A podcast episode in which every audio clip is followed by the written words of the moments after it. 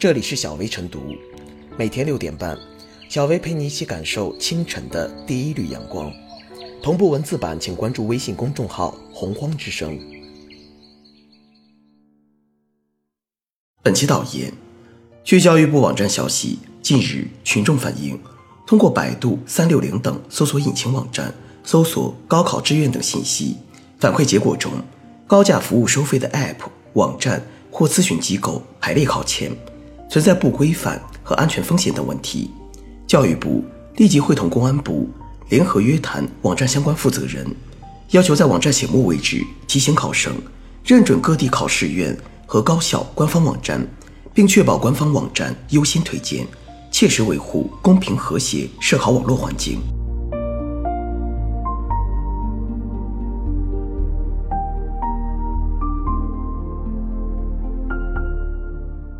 搜索引擎也要搜索迷失的社会责任。一些搜索引擎网站因搜索高考志愿问题被教育部、公安部约谈，大快人心。作为考生家长，笔者对搜索乱象也深有体会。在百度上进入“高考志愿”，立即弹出许多高考志愿填报的推广网站，其中一个网站声称可以通过高考分数和所在省份查找到。相匹配的省内外高校，笔者通过扫描二维码支付一定的费用之后，页面并没有跳转，很明显这是一个骗人的网站。被骗点钱还是小事，要是被搜索引擎带偏，填错志愿或上了野鸡大学，误了孩子前程，那就糟糕了。聪明的人不可以在同一个坑里摔两次，聪明透顶的搜索引擎却在同一个坑里摔了 n 次，让人无语。长期以来，一些搜索引擎被竞价排名弄得鸡犬不宁、乌烟瘴气，有奶就是娘，缺乏职业操守，害人匪浅。由此引发的纠纷时有所闻。可是他们似乎并没有从坑里爬出来，竞价排名从未真正消失过。就在今年七月三日召开的 AI 开发者大会上，一家知名搜索引擎创始人被人用矿泉水浇头，闹出一场风波。教人行为当然不可接受，但是值得玩味的是网民们的态度，对受害人鲜有同情，多有揶揄。这是为什么？值得当事人和有关公司好好思考。微妙的是，在这家搜索引擎上，用“某某被泼水”等类似关键词进行搜索，根本找不到现场照片。有利可图的信息，不管真实性如何，不管社会影响如何。只要对方付得起钱，就可以上头条；而对自己不利的信息，哪怕是真实的，也要刻意抹掉，不让公众搜到。这说明客观、公正、中立等原则，在一些人眼里都是利益的筹码。作为商业公司，搜索引擎追求利润无可厚非，但是商业有伦理，市场有边界，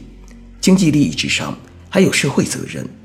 为了经济利益。让良莠不齐的高考信息排在前面，高校官网都没有此待遇，就是罔顾社会责任的表现。君子爱财，取之有道。无视社会责任的企业，永远得不到用户的尊重，同行的尊重。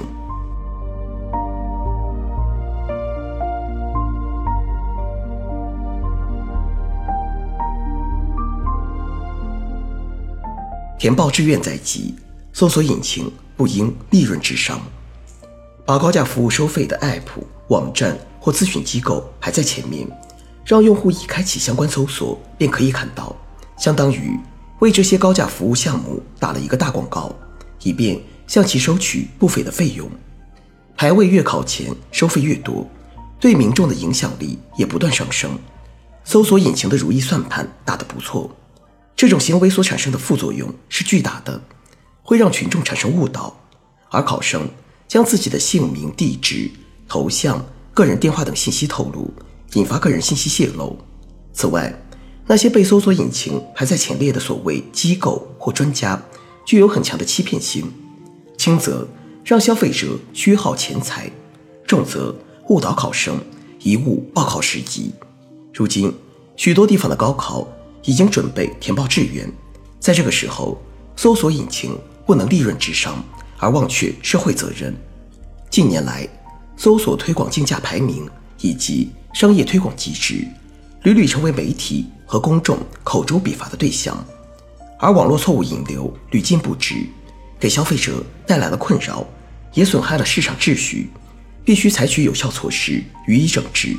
此次，教育部会同公安部联合约谈网站相关负责人，要求在网站醒目位置提醒考生认准各地考试院和高校官方网站，并确保官方网站优先推荐，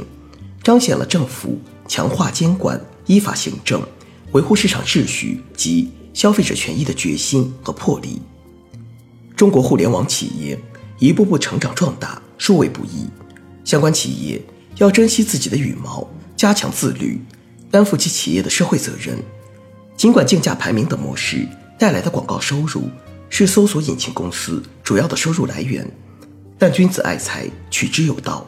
搜索引擎不能趁火打劫。任何一个有责任心、有远大目标的企业，绝不能唯利是图。各种虚假推广、排名，已经让知名公司在大众心中的公信力持续下降，严重损害用户对搜索引擎的信任，并给搜索行业造成了负面影响。此次约谈，理当成为反思并纠错的契机，自我净化、自律自省、勇于担当，将服务用户、方便用户。和良好的商业化结合起来，摒弃利润至上的功利思维，保护互联网用户的合法权益，构筑消费者友好的网络环境，搜索引擎企业才能一路绿灯，行稳致远。